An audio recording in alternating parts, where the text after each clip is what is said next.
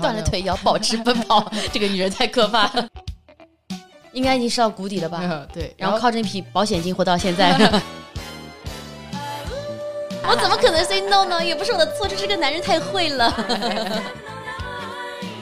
对我小时候特别喜欢看那种世界末日电影，啊然后我就总结出的规律就是，死的人都是那些不敢跑、不敢动，然后就困在原地的人。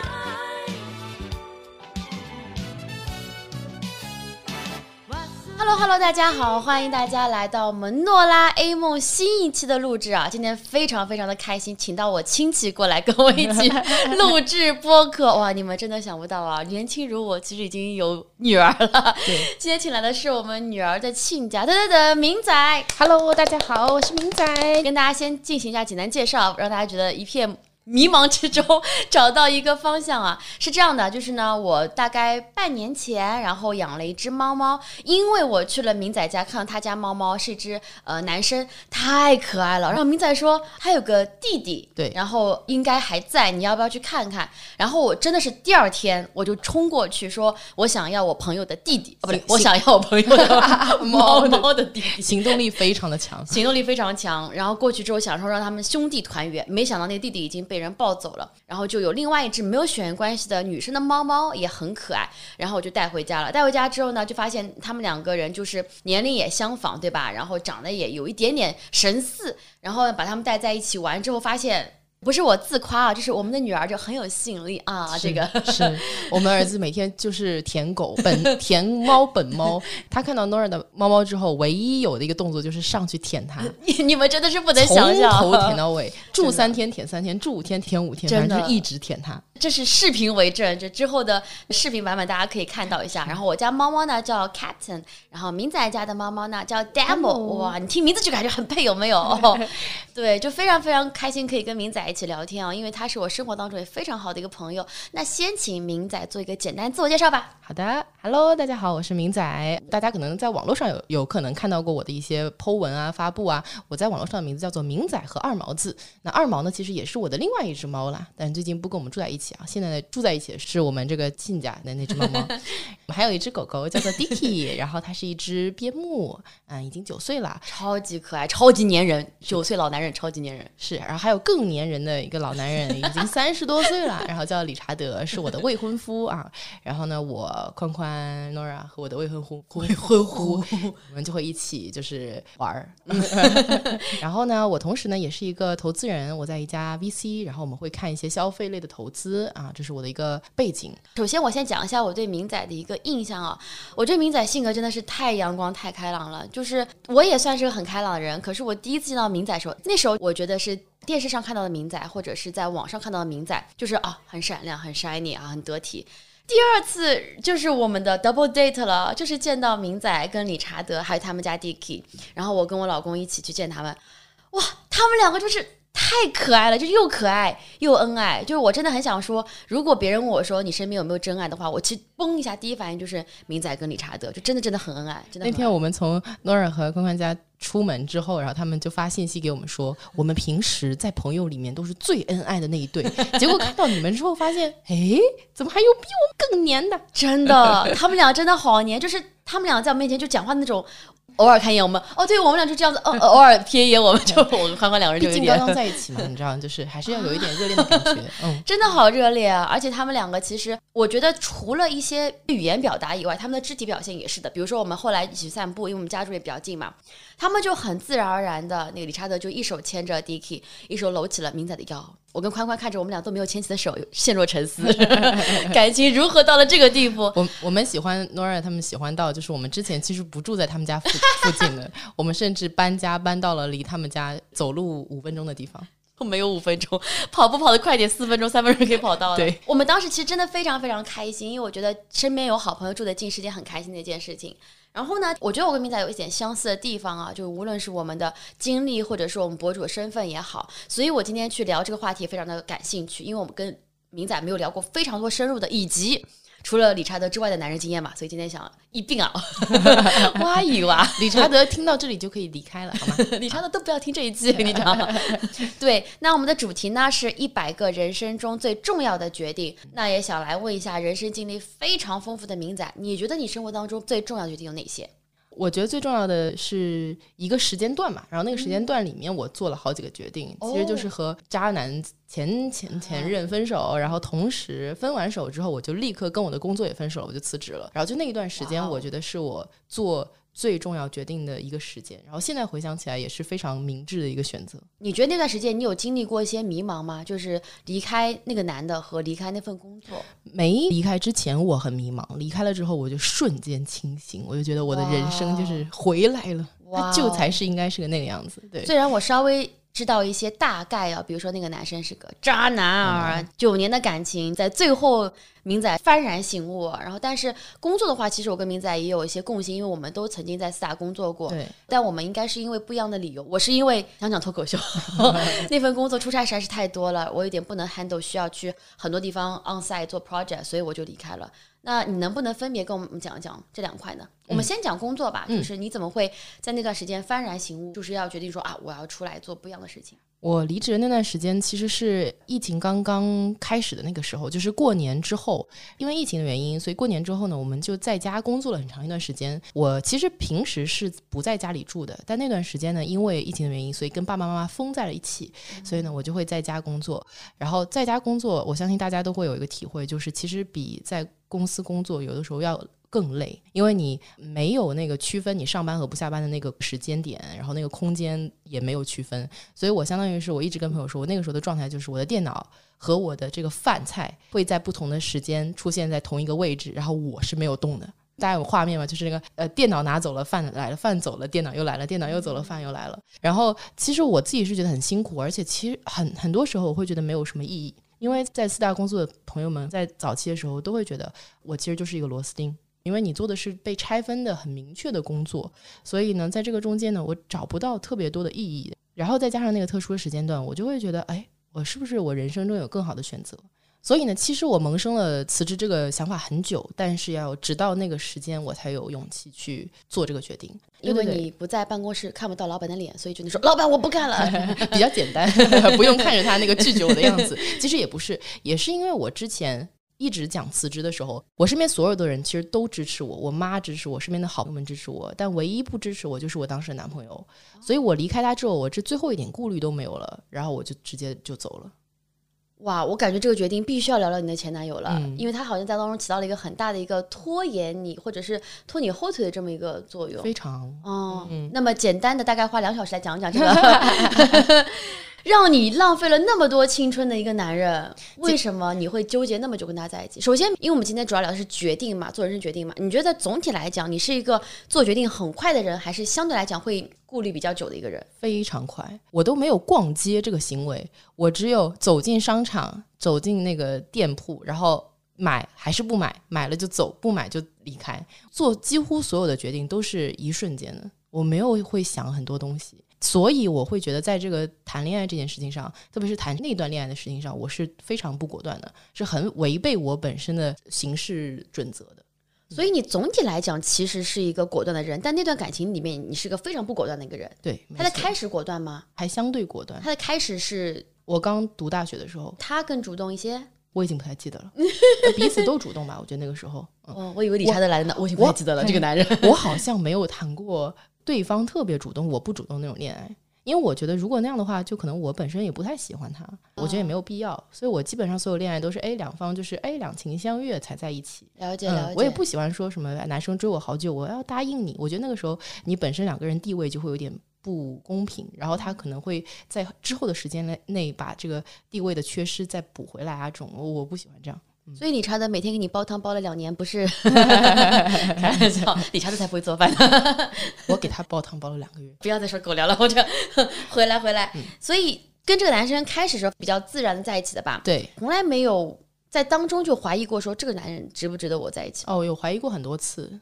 因为我们是大学生情侣嘛，所以大学生你在毕业的时候总归会遇到那个我要不要跟这个人继续？因为那个时候我们也面临着要出去读书还是要直接工作的这个选择。然后他呢，就当时就选了直接工作。我那个时候其实不是特别确定的，我是有点迷茫的。那个时候在人生里面，所以我是选择了我去尝试了好几件事儿之后，我决定哦，那我还是想出去读书。然后在这个过程中，其实我们的人生轨迹已经有很大的不一样了。我在一个生活的节奏里面，他在那个朝九晚五的生活节奏里面，那个时候就觉得我们不是很合适。然后出国之后觉得更不合适。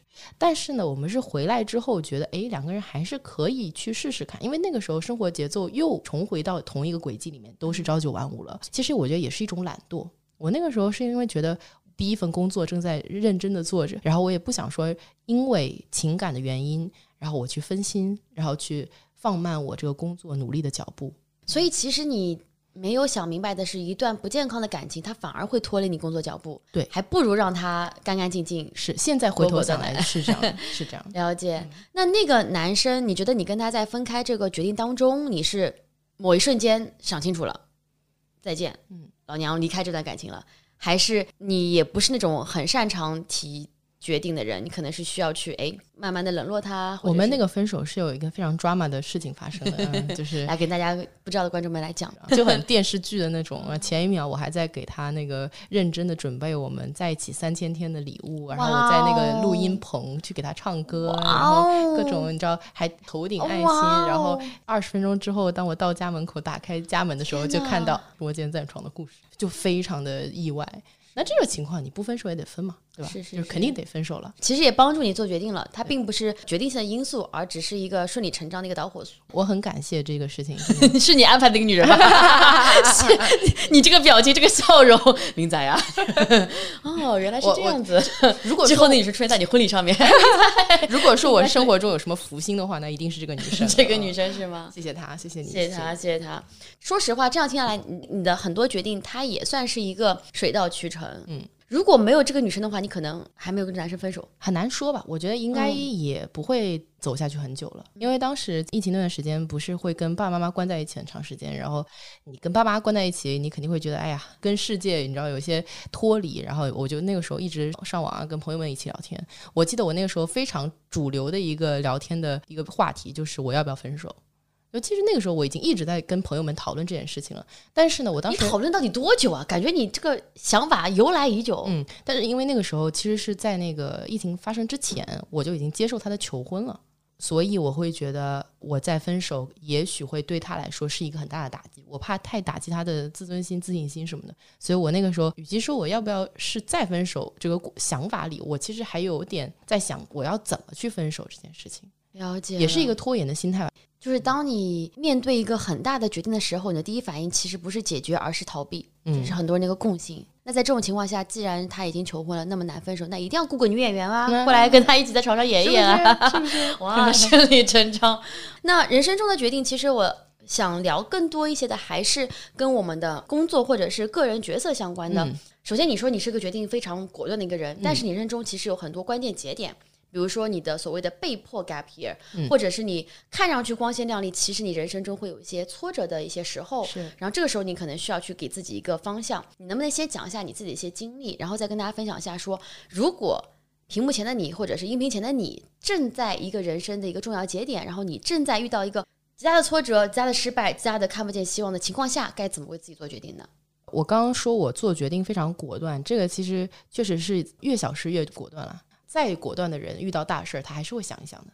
我是一个停不下来的人，所以如果说我有什么经验的话呢，就是不要让自己的那个奔跑的动作停下来，只是说呢，你可以去变换你奔跑的轨道。我本科毕业之后呢，我是纠结到底是读研还是直接工作，所以呢，我就选择 gap 了一年。在 gap 一年里呢，我就去做了托福的老师。为什么做托福老师呢？一是因为我觉得这是作为学生来说比较好的一个赚钱途径。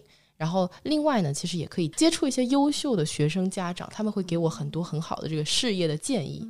然后呢，确实也是听了很多人的建议啊，然后我觉得还是去读书是没有问题的一个选择。所以呢，我同步呢也在准备一些申请啊什么的。我拿到 offer 之后，我就辞掉了我的这个呃托福的工作，然后我就开始旅行。我觉得，哎，既然我后面有后路了，那我现在就要享受我的人生。然后在旅行过程中，我就那个时候就拍照啊什么的，你就我就会发现，哎，我好像挺有拍照的那个天赋的，我自己觉得。然后，但也是因为拍了照片跟朋友分享之后，他们就说，哎，你可以，你可以。然后我就把这个习惯带到了研究生的这个过程里面。我的研究生有一部分时间是在欧洲读的。然后我在欧洲的时候，我会发现，嗯，我的欧洲朋友们也说我拍照还挺有，挺有。那边的人也都很情商很高。那个时候他们就会说，你要不把这个东西发到 Instagram 上？然后我就说，哎，那我回国之后，我就把它发在了什么微博上、Instagram 上，我就有分享。其实我觉得，好像每一个决定都是连在一起的。虽然我出去读的是商科，但是我回来呢，因为大家去夸赞了我拍摄的这个事情，所以呢，我开始在网上分享。然后这也是我成为自媒体博主的一个契机吧。然后也是因为有那个时候的积累，然后那你当然不可能只分享图片。我同时呢，也是一个话非常多的人，每天就会在网上写一些乱七八糟的这个心情感悟，然后很幸运的就发现，哎，还有人看，所以呢，就也慢慢的就走向了这个自媒体之路。其实我在决定要不要去读研还是去工作那段时间，我是很苦恼的。其实当老师那段时间我挺苦恼的，但是我也没停下来。我不仅仅是去上课本身，然后听各种各样的人建议。我那个时候其实还给了自己一个小小的看电影的一个。计划就是我让自己好像每一周我一定要看七部还是八部电影，我有一个片单，我就是想说不要浪费我的时间。我的天哪！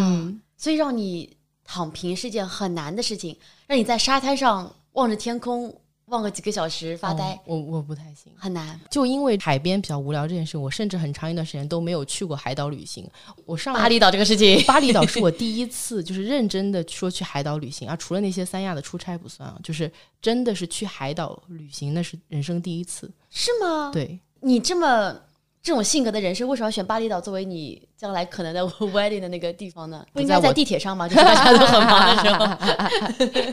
确实，完全不是我婚礼的首选地。我是被理查德还有我们的婚礼那个策划师，他们就一直跟我说，他们说去这个地方其实不是为了你，而是为了跟你一起去的朋友们能玩的非常的开心。嗯，我觉得婚礼嘛，作为一个仪式。对我当然很重要，但是对我来说呢，在上海也是这样，然后在巴厘岛也是这样。但是呢，如果参加仪式的人能够更加开心，那一定是我更想要的。而且在这个预算其实差不多的情况下，所以我就觉得，哎，那巴厘岛也是一个不错。巴厘岛在上海差不多了，都已经。上海很贵，我要哭出来了。你你不知道，嗯，朋友们，等你看听到这期播客的时候，我应该离我的婚礼应该就不到一个月的时间了。这个上海的婚礼，好，这个以后我们再专门开一期聊一聊新娘准备婚礼时崩溃那些瞬间。好，那我们再继续说回来，首先我需要快速趁我还没有忘记之前讲一下刚刚明彩那句话，我觉得非常经典，我非常非常喜欢。他说他的人生准则就是不停的往前奔跑。哪怕你不知道方向，你还要做奔跑这个动作，因为它可会对你之后的某些时间点、某些事情是一定会有帮助的。这个我觉得太受启发了，就是好像你可能左边也可以走，右边也可以走，但是你不知道往哪方向冲的时候，你可以先原地高抬腿，这样子的话你会有耐力，会有更好的小腿肌肉，所以无论往左边往右边都可以有更好的发力点。这个真的是我觉得一个很不一样的人生态度，也是我非常喜欢一个人生态度啊。然后他第二点讲到的就是，在他人生当中，他其实是会去听身边的一些建议的。嗯，我也想多问问，就是你会去特别 value 哪些类型的朋友或者人给你的建议呢？或者你到目前为止收到过哪些类型的人的建议？首先肯定是身边最亲密的朋友、同龄人、同龄人，对，因为是最容易给你建议的人。但是呢，这些人呢，我觉得很多时候需要告诉他们你想听真话，因为很多人其实你身边最亲密的朋友，有的时候会向着你讲话。比如哪些决定你问他们的时候，你怕他们对你说假话？比如说我跟我现男朋友要不要分手？很多人还是会抱着那种我劝和不劝分的心态，对吧？是是。但是呢，我觉得有的时候你如果真的告诉他，你真的说实话，或者说你告诉我别人是怎么说的，有的时候你需要逼大家一下，他们才会对你讲那种非常不好听的话。是。然后第二点，我觉得很需要听的是父母的话。哇哦！我以前非常叛逆的，我从来不听我爸妈说什么。然后呢，我跟我这个劈腿前男友，然后分手之后，我就有一天突然坐在床上，我就想说，我妈好像好久以前就警告过我说这个人不行。他的理由是觉得这人品行不行吗？他就觉得这个人并没有那么爱我。天哪，九年了，你突然想起来说你妈曾经告诉过你，嗯，而且我爸妈好像一直都不是特别喜欢他，但是我其实是忽视着他们这种反馈和提议，我坚持要跟他在一起的。所以在这个男生之前，你有没有遇到过类似，就是爸妈曾经这样劝导你，然后你没有听，事后发现哦，他们讲的是对的。除了感情这种看人的事情上面，有反过来的，有反过来，有觉得听了他们的话，但其实也不是那么对的。但是我其实觉得，怎么说呢？听爸妈的话，不是说要顺着他们说话的意思去做，而是把他们的一个意见也放在脑子里，在你做决策的时候考虑他们的想法。嗯，就是作为一个很重要的参考。对，所以朋友，然后父母是你很多决定当中一个重要的一个因素。嗯，到了现在工作上，其实我觉得有些长辈吧，就是公司里的前辈，然后或者是一些学长，或者是一些呃学校里的那种校友，比较年长的那种，我觉得他们的意见在事业上会非常的有用。我觉得还有一点很重要，就是一定要听伴侣的建议。我觉得是健康型伴侣吧，那个劈腿男就不用听了吧？啊，不用听。现在这个伴侣，你觉得需要听一听？那你在生活中有哪些问题你是会请教理查德的呢？我遇到什么问题，我都会跟他每个问题你都会去问他哦。嗯，困扰着我，然后有时间说的话，我我们其实聊天聊非常多。我们两个每天在家就哒哒哒哒哒哒，跟他跟我讲他工作里的啦啦啦，我跟他说我有一些什么问题，然后我们反正就是我们会说非常多的话。哇哦，插播一些我的，就哎，终于能讲话了。那个，我跟宽宽在相处过程当中，我是有一部分事情我一定会请教他，听他的想法；有部分事事情我就比较坚决，比如说，我觉得他也时尚 sense 也就这个样子。如果是涉及到这样好不好看，这样好不好，我就不敢问他，因为我就很怕问了他，他说这不好看，但我自己很喜欢，然后我就陷入这种你不够爱我，你觉得我这样不好看，然后就是陷入这种纠结。所以我跟他其实是那种我很坚定的东西的时候，反而不问他，他也。习惯，他就说你决定吧，你你开心就好，是有有道理。但是你跟理查德的相处，我的确觉得是会更加黏一点啊。我也不说什么了啊，我真的要插播一下，他们第一次见面的时候就有比较少量的亲亲的这个事情，然后我就说，我靠，你们太黏了。他说，哦，今天我们已经 reduce 了百分之七十我们平常的一个亲密行为。我当时就，快快来亲一个，快点来弥补一下，嗯，特别好。那。正好你讲到理查德，啊，因为你最近也跟理查德订婚了嘛，也非常恭喜啊！求婚视频我是反过来反过去给宽宽反复观看啊，已经来不及，不如还学习一下。但是既然你有那么多不同的经验，你也看到过哪些男生是可取或者不可取的，那怎么会在跟理查德还在相对其实你们交往也没有那么久情况下，就可以决定跟这个人进入婚姻、组建家庭做这么重要的决定呢？嗯，好问题，我觉得一。其实是因为我们两个刚在一起没多久，我们就被关在一起两个多月的时间，快三个月。然后再加上他的工作呢是一直可以 work from home 的，所以从二二年的年初到二二年底，我们基本上这一年里面可能有三百天的时间都在一起。哇，我觉得是一个很夸张的时间，真的很夸张。对，如果你跟一个人每天黏在一起，二十四小时都要见到他，你还会觉得哇，生活好有趣，生活好棒。我觉得。就已经是一个很好的答案了。好像跟他相处的最开始，我就觉得他是一个很适合去组建家庭的这样的一个对象，因为我们两个最开始的时候，他就会一直带着他的狗狗嘛。Dicky 其实是理查德的狗狗，然后就是这个九岁的边牧。然后我第一次见到它的时候，我就发现这狗狗非常乖，然后很可爱，脾气非常好。那一个很脾气很好的狗意味着什么？意味着它主人很关心它，然后也很有这个 parenting 的经验，然后也未来也许是个很好的爸爸。嗯，我其实我去年的时候，我跟我爸妈说，我说。呃，我现在找男朋友的标准不是说什么身材、长相，然后家境什么的，然后也不是说我们两个之间到底有什么天雷勾地火的这种化学反应。但是我当时心里的心态是，我要找我未来孩子的爸爸，我要找一个情绪稳定的，在生活里面能找支撑感的一个顶天立地的男人。其实我觉得这个要求听起来好像简单，但是真的是很难。我觉得情绪稳定啊，honest 也是我比较欣赏宽宽的一点，因为这个是在我们快节奏的人生当中，以及对像我跟明仔这样，就是我们平常有个呃斜杠青年的身份，我们需要面对各种各样的事情，有各种各样的压力。当压力同时到来的时候，其实我们有的时候可能是会很难控制自己一些情绪，或者是需要有人帮我们一起疏导，或者至少是不要火上浇油的。对对。在这种时候，有一个情绪稳定的伴侣，真的能够给你的人生带来非常多，哇，羽润光滑这样的一种感受，会让你觉得说啊。还有希望，还能撑得下去。对，所以我能听到这四个字，我也是非常非常高度认可。但是我不认可的是明仔说哦，就是也不需要身材，也不需要长相，也不需要那种 sexual appealing。这个我觉得不是这样的啊。他们俩在一起百分之八十是为了那个朋友，情绪稳定是二十。你都说了啊，在一起啊，关在一起那么多天，哎，没什么问题。哎，那想想是为什么呢？没有东西可以玩，只能玩什么呢？啊，大家请自己想象一下。原来这是你播客的风格啊！那早知道我有很多。什么早知道？你这不是早就知道吗？大家就千万不要被明仔哦这样的声音所那个误会啊！这是他们生活的常态啊。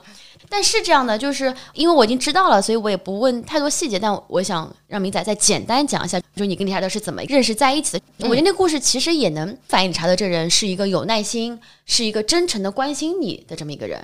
对我们其实呢是 Tinder 上认识的，dating app 认识的。不要以为这个 app 怎么怎么样，但他还是能帮他找到靠谱的人。对，那个时候我们其实是在松花湖滑雪，我呢。其实滑雪的第一天我就被鱼雷撞到了，然后撞了整个两条腿都淤青，然后就整个是没有办法下床的一个状态。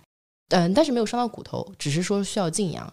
所以呢，我就躺在床上，想说，哎呀，什么王子西湖酒店挺贵的一房价，我说我得让他物尽其用，不是那个意思啊，但就是说我得干点什么跑别的好事，保持奔跑嘛，就是我的性格。然后断了腿也要保持奔跑，这个女人太可怕了。我就打开了我的手机奔跑，然后让内心在奔跑。然后呢，其实那你不可能同时 match 一个男生嘛，这说出来也是假的。但是呢，在这所有的男生里面呢，当然我都讲了，哎，我说我在滑雪，然后我说我这个受伤了，只有理查德从知道的那一天起，然后就他，因为他第二天就回上海了，然后他回上海之后就一直跟我，他不仅要跟我报告他的那个行踪，然后他还要关心我的伤势，然后还要约我吃饭，就是他同时在做这个事情，做了好久。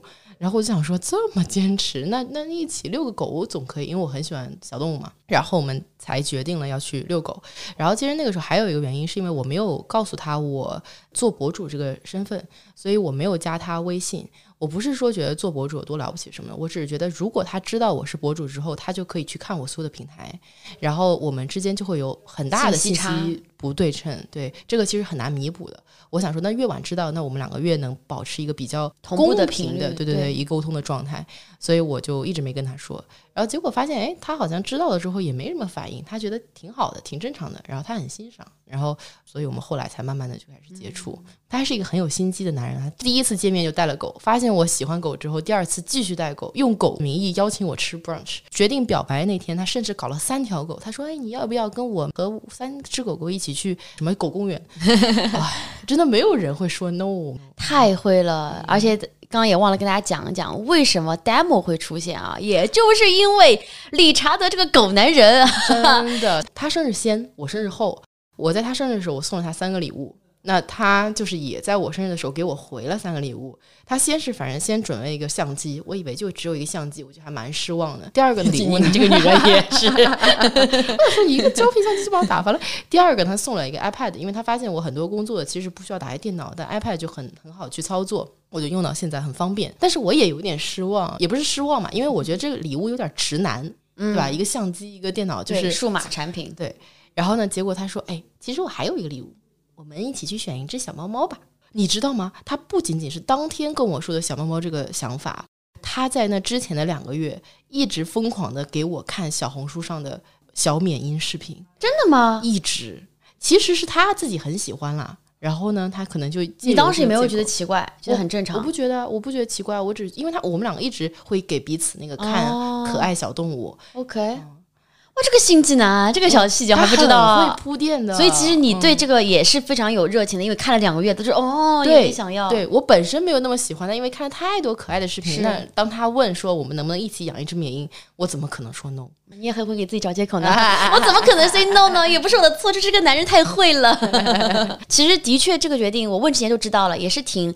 顺理成章了，因为你能够跟一个人在一起快快乐乐的，有的时候物质还比较匮乏情况下面，还能够相处那么久时间，真的已经是一个比较难得的情况了。是，外加你俩在其他方面也都非常的 match，他们俩反正外形上和那个 上面也很 match，然后就各方面你又知道了，难道不是吗？真的非常棒。那我们再 往回来讲一讲，就是刚刚讲到的是理查德，他能够在生活中的很多方面都跟你进行一些交流跟沟通。但其实你本身是一个非常忙碌的人。嗯，其实我很好奇啊，你是从一个公司内部的人开始变成了一个自媒体人，然后又开始一个 VC 合伙人这样一个身份，它其实是我觉得跨度还挺大的。你是怎么决定说哦，下一步我要尝试这个，下一步尝试那个？只是因为想奔跑吗？还是你是有目的性的选择你奔跑的方向呢？我觉得就是机会来了，不要让他跑走，我是这个想法。只要别人给你递橄榄枝，你就会往前冲。对，中国航天飞行员缺一名女 航行员。其实我知道我自己不可能舍得放下我在金融这一块的工作，因为我一直都会觉得自媒体不是一个适合全职去做的事情，因为它会把你掏空，绝对会，因为你每天都需要在网上哔哩吧啦讲很多事情。那我做的这个并购的这方面做到头是什么呢？一是去一级市场做这种投资人，二其实就是去二级市场做这种投资经理。那我并不是一个对数字什么那么敏感，我其实更擅长的是跟人去打交道。所以我一直觉得我走的这条道还挺合理的，甚至在一个纯纯的一个金融的背景下，也是一个正常的金融人去发展的这样的一个方向。只是我因为自媒体的加持，也是因为我自己的一些努力，让它速度快了一点而已。我没有觉得这个选择有多特别，我其实也没有征求任何人的建议，这个事情就是完全是我自己做决定。但是这个是你主动去追求的吗？我记得你之前说好像是别人特别赏识你，然后说对要不要一起来做，是你没有自己往自己那个方向去 push。我其实没有任何的预感这些事情会发生。就是我在四大离职之后，我是有两次换工作的一个经历。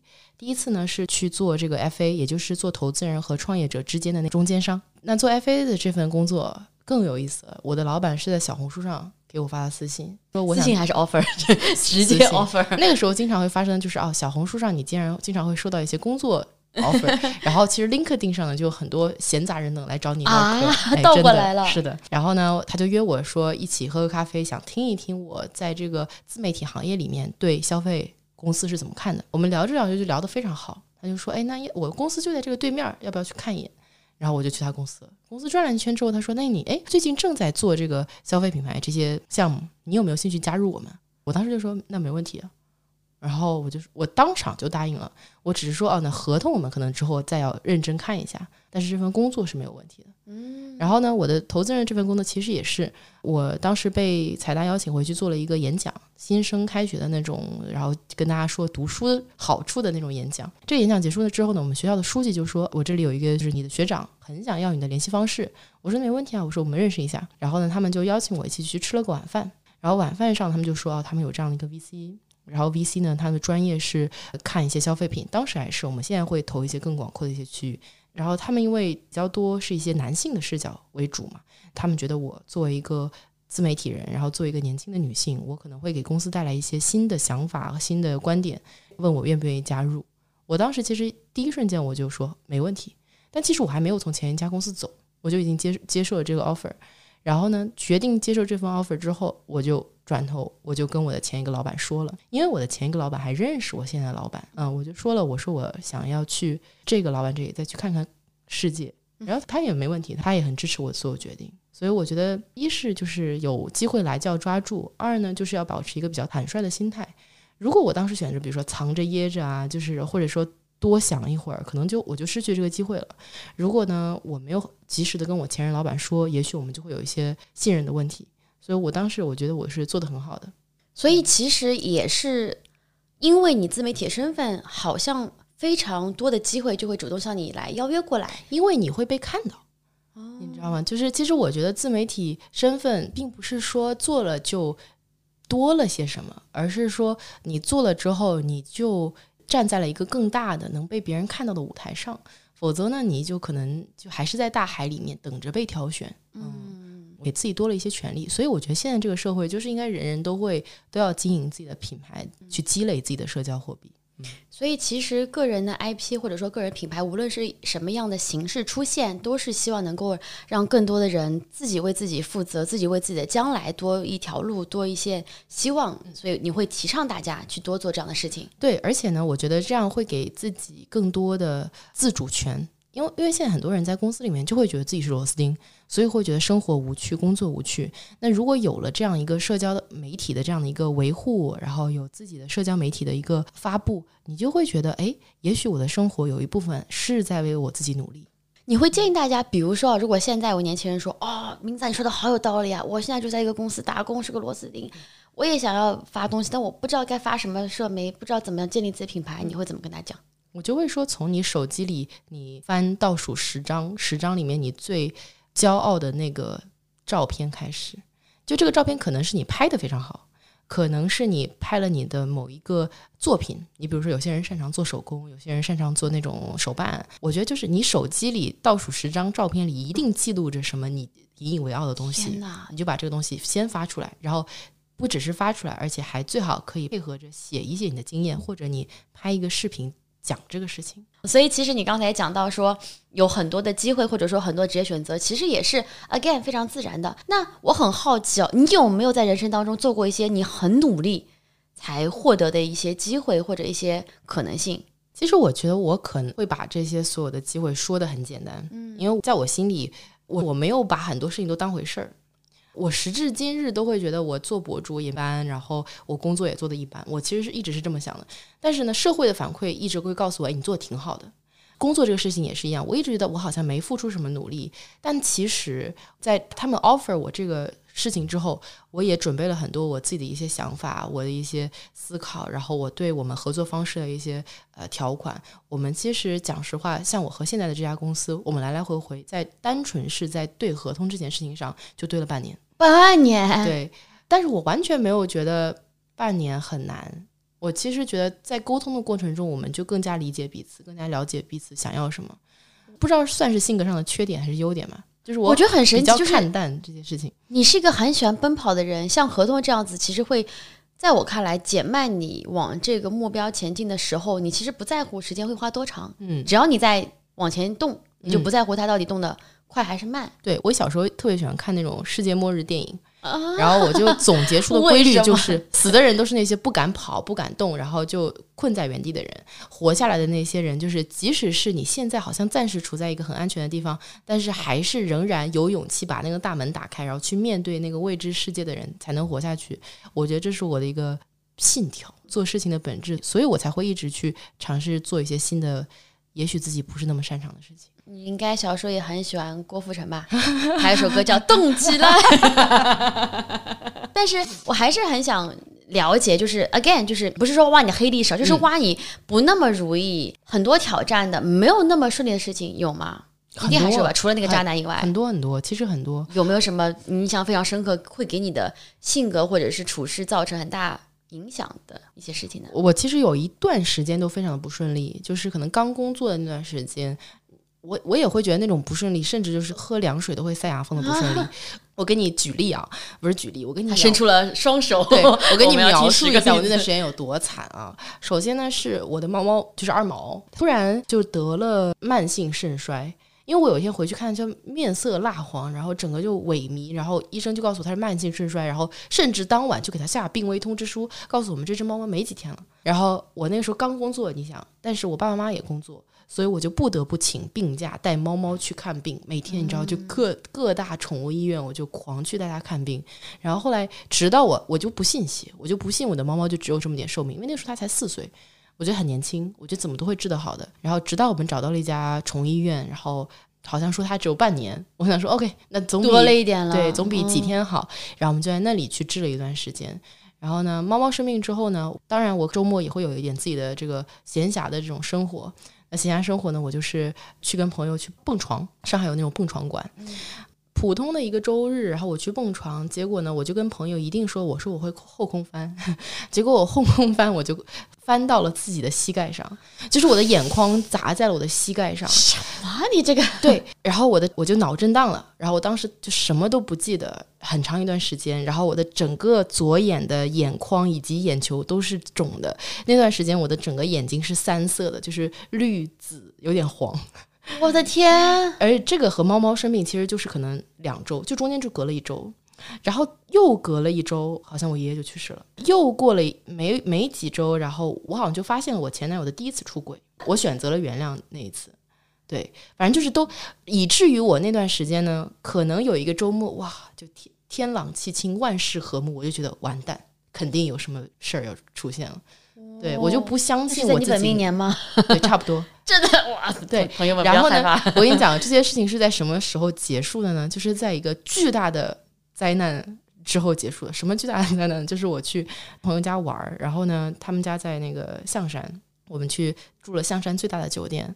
然后呢，我在酒店里面去洗澡的时候，然后 在那个酒店呢，我们当时前天晚上去，酒店说：“哎呀，那个我们你来的那个不巧，你订的那个房型住完了，我们给你升级到总统套房。”我想说，哇塞，这种好运才能轮到我。结果呢，就是可能是因为那个总统套房太久没有人住了，以至于我第二天早上去洗澡的时候，那个玻璃的浴室就整个炸了。就是我洗完，你知道吗？光着身子出来，然后一开门，然后那整个玻璃的浴室就炸了，然后所有的玻璃渣全部掉在我身上，Oh 所以我现在身上其实有很多很大的伤疤。嗯，之前都没有发现，我的，天！这边也是，手上也是，但是比较幸运是因为我当时洗了头，所以呢，我是头发是放在脸前面的，哦，然后挡住了那些玻璃，否则我的脸上也会有。我的天，然后我就全身是血，你知道吧？然后脚踩在那些玻璃渣上，一步一步我的的走出来。天，我当时我就想说，我天呐，我不能再惨了。应该已经是到谷底了吧？嗯对，然后靠这笔保险金活到现在 可能就是见血了，于是就变好了。啊，这个血也太多了一点吧？能不能就打个耳洞就可以过去了？对，震惊！就很惨，就真的那段时间真的是，但凡有点顺利的过了十天，我就想说完了完了完了完了，我明天肯定不行了。但是你那段时间惨，说实话是那种不是一般人想象那种惨了，咱们有点太于极端了。就是 有没有大家可以参考的？就是遇到一些小挫折，你怎么爬起来的呀？你这个挫折只能靠算命了，我跟你讲，没有别的路了。都是一些飞来横祸。大家这个结论怎么说啊？就是听了明仔之后，我决定我要见血，然后我的霉运就会走掉。有没有一些可以参考的小技巧？呃，让我想一想啊，你有那种真的就是累趴下吗？我有过，就是真的是我可能演出了好几场，然后我要去 social，然后巴拉巴拉一堆，然后我就一到酒店我就把自己扔在床上那种。肯定有，肯定也有过经常，而且但是你你第二天起来还是会精神抖擞，还是你可能需要缓很多天？需要缓一缓吧。但是我不会不会缓多久？因为我没有时间让我缓很多天，你太吓人了呀！我可能只给我缓半天，然后我下午就要挣扎着爬起来去干别的事儿了，然后可能我从做别的事儿又收获了一些能量，导致我好像你做事情能够收获能量，哦是的呀，你工作能收获能量。呃我觉得我我是很典型的可以从社交里面收获能量的。我比如说，我从一个聚会上回家，如果我在这个聚会上真的找到很知心的人，聊得很开心，我回家是很激动的。我有的时候甚至会有一些激动到睡不着觉的那种感觉。就如果他真的会说什么特别激励到我，就是或者是让我很有灵感的东西，我会因此睡不着。比如说一个饭局上聊到一个未来可能可以一起去做的一个事或者项目，然后我晚上回家就会琢磨这个事儿，琢磨到睡不着。哦，嗯就是有一个大项目，其实你不单单是兴奋，你更多是一开始想细节了。对，是的，所以我是很典型的外向。哦，原来是这样子的。因为我觉得你也是个社交圈挺广的一个人，也是能够帮自己打开很多扇门的人。如果现在有个小朋友过来讲说啊，明仔，我也很想向你学习，但我不知道怎么样的人适合给我建议，或者是我不知道怎么样能够拓展自己的社交圈，让自己有一些同龄的可以问 advice 的朋友，该怎么办呢？这个事情确实不能太功利，可能有些人交朋友的时候呢，是会抱着目的去交的。我觉得这种呢就很难，你也很难走进别人心里。我觉得其实最好的交朋友的方法就是，当你真的只想跟他交朋友，不图他任何东西的时候，然后你也很希望他能变成你朋友的时候，你们真的才能建立友谊。跟 Nora 交朋友，我当时的目的就是我希望能上你的播客。如果抱着这样的目的，其实我觉得还好是上我的播客，不是上我的床，吓死我了。一样的道理，我觉得跟异性也是这样的。嗯就如果我就抱着这样的目的去跟你交朋友，你肯定也会感觉到，然后我觉得也很难去建立这样的友谊。嗯，我觉得就是不要太世俗。嗯，不要太势利。嗯然后正好就是因为最近这个时间段嘛，其实还是有一些社会的话题，很想跟明仔同为女性来聊一下。嗯就现在可能在文化圈里面有一些可能性骚扰这样的一个事情发生，我觉得可能作为职场人或者作为社会人，多多少少都会遇到有点类似的情况。然后我特别想问的就是，女生，尤其是怎么讲呢？就是需要去和很多人接触这么一种行业，你会否遇到过类似的事情？然后无论是口头或者是肢体的，那如果遇到的时候，你曾经是怎么做的？你现在是怎么想的呢？就是我我今天还认真的回忆一下我从小到大被性骚扰的经历，啊，从小到大，多。我从小学自己坐公交车，小学嗯，我我是比较早熟的。然后，但是我觉得我早熟不是自然发生的，我的早熟是被性骚扰之后，我意识到这个事情是性骚扰，我才早熟。我早熟是因为我不得不去理解这件事情它为什么会发生。我那个时候就是因为我坐公交车，然后上下学，然后那公交车上就是那种那种色狼，他就摸你，天哪！对，我不懂他为什么要这么做。哦，你对你没有你没有害怕或者怎么我样？我觉得很恶心，但我不嗯理解他、他这样，我就不知道他，因为我最开始以为他在偷我钱，这个我懂，啊对吧？但是我后来发现他不图我的钱，也不偷我钱包，那我就想说，那你这是图啥呢？嗯然后我后来非常不理解，以至于我去看一些书啊，然后研究一些所以你其实没有告诉身边人。没有，当然没嗯有，绝对不会啊！我觉得很奇怪。然后呢，小学之后，初中我也遇到了。初中我们有一个变态的那个电电脑老电脑老师，他会上课，他会就是跨坐在我们每一个女生背后，然后双手扶着我们的两只手，然后去上课，然后还不是很顶我们。我的天，这不是很奇怪吗？这个没有一个人站出来，就每一个女生那个时候，我们我们女生有课后我们有沟通这个事情，然后发现大家都遇到过，但是当时没有人想说要告诉谁，就是我们告诉彼此了，但是我们还能告诉人，我们就是哎呦我的天哪！我们我们我们有一个自己私下的一个解决方法，就是我们以后上这个叫什么电教课，我们就坐在一起，我们就一个位子两个人坐，这样就跨，就是他跨不住我们了嘛，是是，就是我们自己的一个内部自救的一个方法。我的天哪！然后到了高中和大学之后，你怎么有那么多这种经历啊？我不知道，我以为所有女生都这样哎。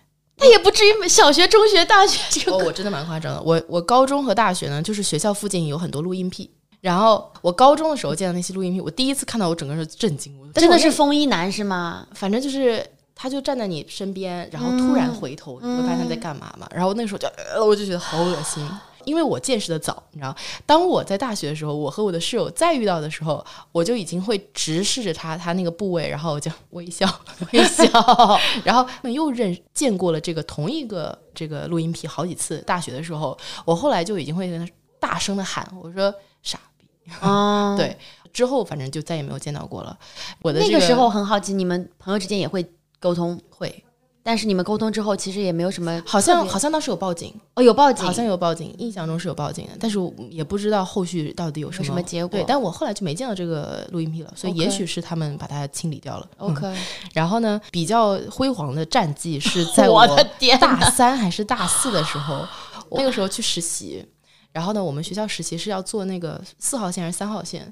那个早上啊，真的就是水泄不通，人挤人。就是我上车之后，我就感觉我要窒息，而且上海的梅雨天，你知道吗？就是是是是，很难受。然后呢，就有一个男人就一路一直要摸我的大腿，他一摸我就躲，但是我躲得很艰难啊，你看人挤人，我就只能往那时候你已经知道是什么东西了，那当然，我都大四了。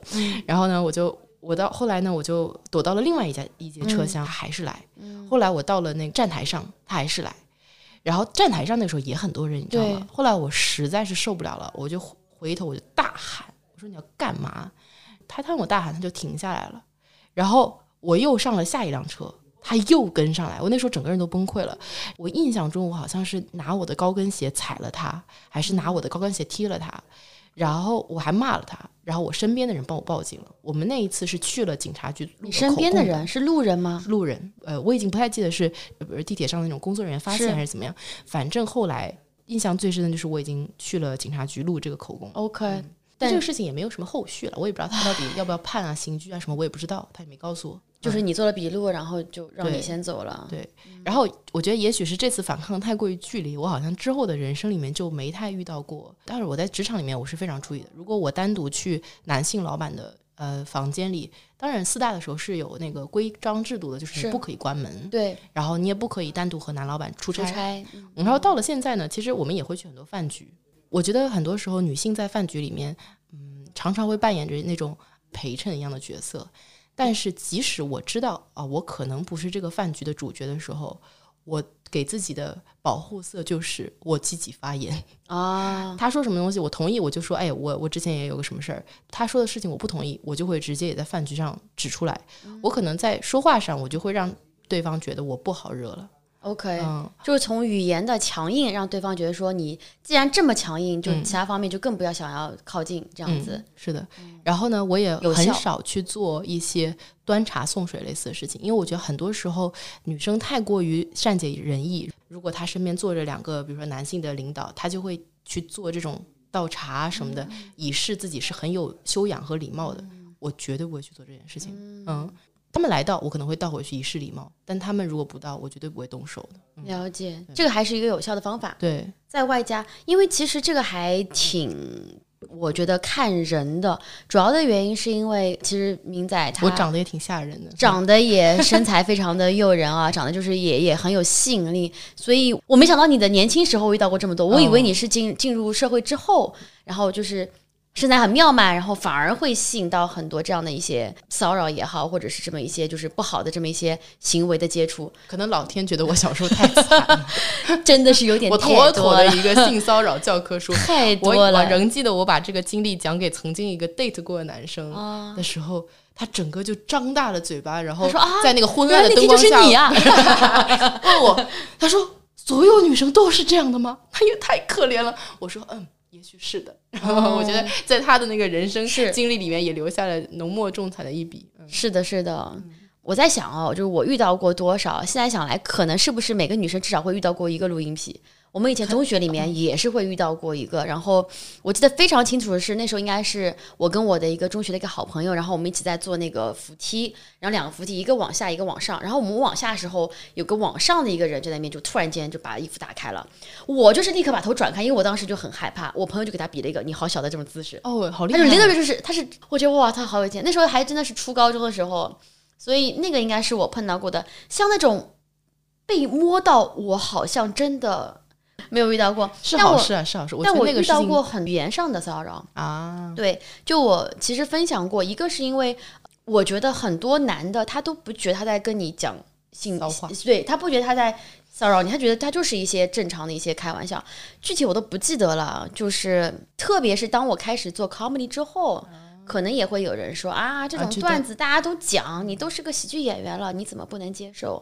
所以言语上，你有没有遇到过男生的一些比较油腻的，或者是比较让你不我我会舒服的言辞？讲回去，用用他的方式骂回去。了解，其实你会怼回去。对，但是我可能不会说你在性骚扰我，就会就因为我前两天看到有人在说，就是嗯，大家遇到这种情况，就直接跟对方说你这个已经属于到性骚扰了，我感到非常不适了，请你保持距离，否则我就要警察了。就是有人会推荐说，你这样去跟对方讲，才能够震慑到对方，让他实际上意识到这个事情，至少让你觉得是犯罪或者是在犯罪边缘了。Otherwise，其实有一些男性他是。